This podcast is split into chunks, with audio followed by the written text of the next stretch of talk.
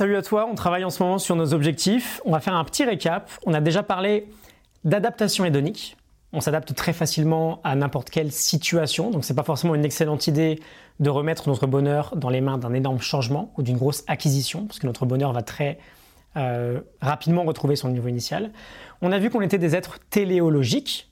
Étymologiquement, ça signifie qu'on est naturellement orienté vers des cibles, vers des projets. On a besoin de se fixer des objectifs. Et on avait vu qu'on devait privilégier les objectifs intrinsèques plutôt que les objectifs extrinsèques. Intrinsèques, ils nous impliquent et nous enrichissent d'une manière personnelle.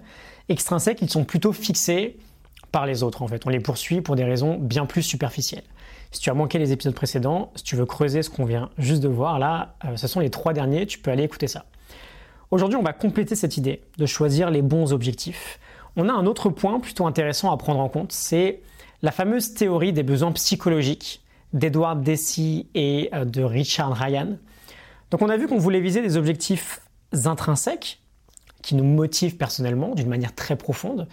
Et justement, cette théorie nous explique que trois besoins en particulier déterminent cette motivation intérieure. Les besoins de compétences, d'appartenance sociale et d'autonomie. Avant d'entrer dans le détail, j'aimerais juste préciser un point important. Ce qu'on veut éviter avant tout, finalement, c'est un objectif qui est 100% gouverné par l'ego.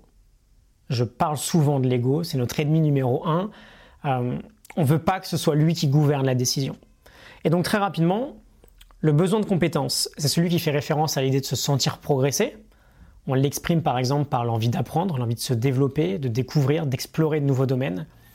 Le besoin d'appartenance, c'est euh, celui qui fait référence à l'idée de se sentir actif au sein d'une communauté. Et le besoin d'autonomie, fait référence à l'idée de se sentir libre, d'avoir le pouvoir d'agir directement sur notre quotidien. Et très souvent, quand on chasse un objectif extrinsèque, être riche, être sexy, avoir plus d'argent que les copains, devenir célèbre, souvent gouverné par l'ego d'ailleurs, c'est type d'objectif, c'est que ces besoins-là ne sont pas forcément comblés. Par exemple, on va peut-être, c'est des exemples, hein, vouloir être plus sexy, plus musclé ou perdre du poids parce qu'on se sent rejeté par une communauté on va peut-être vouloir une communauté qui, a ces critères-là. On va peut-être vouloir accéder à plus de richesses parce qu'on n'est pas assez autonome. On va peut-être vouloir plus de pouvoir parce qu'on veut contrôler un manque de compétences. On peut aussi faire un gros rapprochement avec le système de motivation 3.0 de Daniel Pink qu'on avait abordé au tout début de notre série d'épisodes, c'était dans les dix premiers je crois, où il nous dit, pour être euh, intrinsèquement motivé, aujourd'hui au 21e siècle, le système de la carotte ne fonctionne plus. On a besoin de trois éléments, l'autonomie, la maîtrise et le sens. Donc l'idée générale, c'est de cumuler tout, ça, tout ce qu'on a vu avant, et on a une base euh, du coup plutôt solide pour se fixer des bons objectifs qui ont plus de chances d'aboutir et qui ont plus de chances, in fine, de nous rendre plus heureux.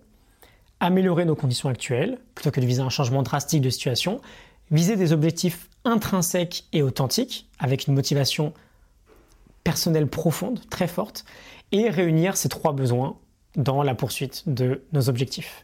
Euh, je te laisse là-dessus, je te souhaite un excellent dimanche, on se, retrouve demain pour une nouvelle semaine d'épisodes. À demain, salut